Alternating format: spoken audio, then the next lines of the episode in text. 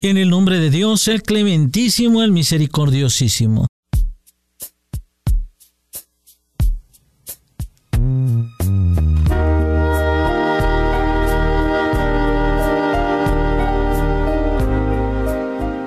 Estimada audiencia de Latinoamérica, queridos hermanos hispanohablantes en el mundo, bienvenidos a Radio Segundo Paso. Hoy estaremos conociendo más acerca de lo que es el teletrabajo, como también estaremos viendo los derechos y todo lo concerniente a la crisis alimentaria en este artículo dedicado a todos ustedes. Así que querida audiencia, sigan en compañía de lo que es www.segundopaso.es. Iniciamos de esta manera. Bienvenidos. La pandemia del COVID-19 cambió totalmente la manera de trabajar y obligó a las empresas a migrar al teletrabajo. Se afirma que en un 66,2% de las organizaciones en América Latina están considerando implementar el trabajo remoto con regularidad. Aunque en un inicio el teletrabajo no generó mucha confianza en los líderes de las compañías, en este tiempo se ha encontrado que el desempeño de los trabajadores ha mejorado desde casa. De todas formas, sería necesario hacer un balance integral de esta modalidad tomando en cuenta todas sus ventajas y desventajas. El teletrabajo o trabajo a distancia es una forma de organizar la jornada laboral en lugares o establecimientos ajenos al empleador. Es una tendencia que ya venía asentándose desde hace algunos años gracias a la creciente utilización de las tecnologías de la información y la comunicación, también llamados TIC. Actualmente, en el mundo los países que tienen porcentajes más elevados de su forma laboral trabajando fuera de sus oficinas son Finlandia, Japón, Holanda, Suecia y los Estados Unidos. En América Latina, según estimaciones de la OIT, la Organización Internacional del Trabajo, un promedio del 23% de la fuerza laboral de cada país es apta para implementar este sistema. En el contexto de la emergencia sanitaria ocasionada por la pandemia del COVID-19, el teletrabajo ha tomado más notoriedad y muchos de ellos han tenido que adaptarse a la modalidad del teletrabajo. Algunas empresas y organizaciones ya llevaban avance en esta tendencia, por lo que les ha resultado un poco más fácil adaptarse a las nuevas medidas de prevención que demanda la emergencia sanitaria. Pero muchas otras, sin embargo, no estaban preparadas para ello y han tenido que asumir costos inesperados como la adquisición de equipo o suscripciones a servicios de videoconferencia se señala el teletrabajo como una política adecuada para abordar la crisis ocasionada por el coronavirus desde un enfoque de permanencia y es un sistema que debe regularse en los países de América Latina y el Caribe. Así pues, resaltan los casos de Argentina, Brasil y Costa Rica en donde ya estaba reglamentado y en donde se impulsaron nuevas medidas y protocolos con base en lo que permitían sus leyes. Panamá, el Salvador y Chile son casos donde el trabajo remoto se venía discutiendo y se estaba aprobando leyes que favorecían el trabajo a distancia y al mismo tiempo otorgan derechos a los trabajadores bajo esta modalidad. También existen países de la región que recientemente promovieron de alguna manera el teletrabajo como Paraguay, Ecuador, Surinam y Trinidad y Tobago.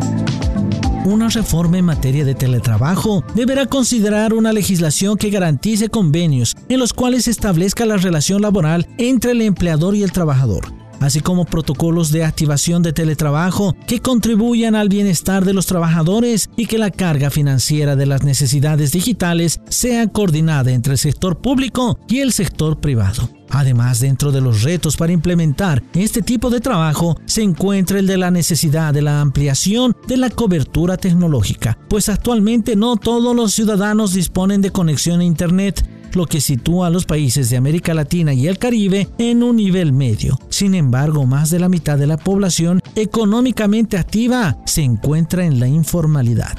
Mientras, en las ciudades y grandes poblados se habla del teletrabajo como una alternativa en el área educativa, en la administración pública y en el área empresarial se menciona poco sobre la realidad del campo y la situación del agricultor, que es un sector vital de la economía.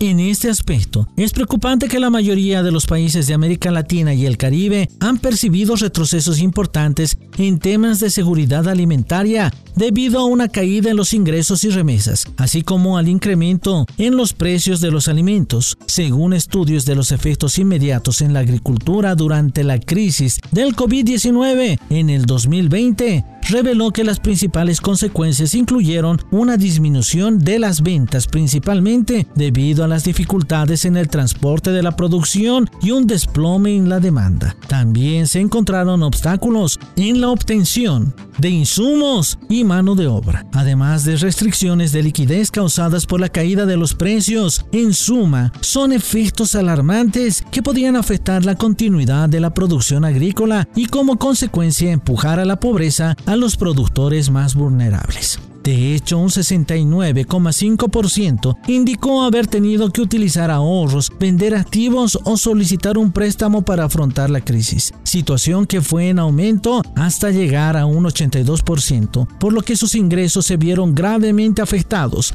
Esta reducción importante de la liquidez agrava el escenario en el campo y se prevé inseguridad alimentaria en el mediano y largo plazo. Un 39% de productores encuestados consideró que los ingresos no son suficientes ni para la compra de alimentos para la familia y en el 64,9% de los hogares se encuentra en algún estado de inseguridad alimentaria, ya sea leve, moderada o severa. En resumen, estimada audiencia, la pandemia ha afectado de forma crítica la producción agrícola de los pequeños agricultores, convirtiéndose en un ciclo vicioso de baja producción, bajos ingresos y alta inseguridad alimentaria. Los pequeños y medianos productores agrícolas se encuentran hoy por hoy en una posición más difícil y es probable que los múltiples retos identificados sigan afectando la dinámica del sector a largo plazo.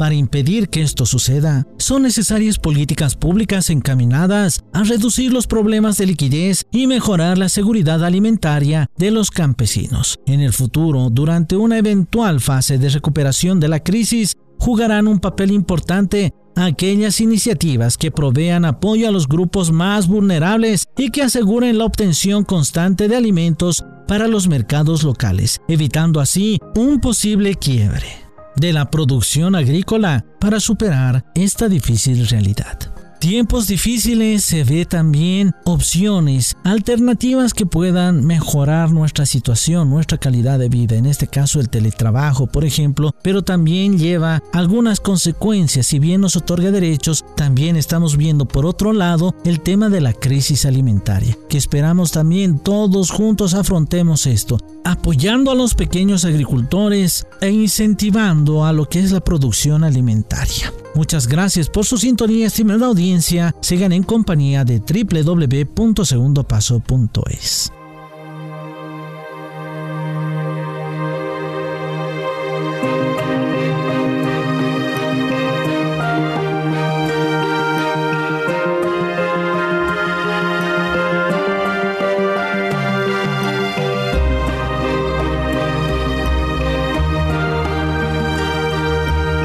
Gracias por escuchar los podcasts de Radio Segundo Paso.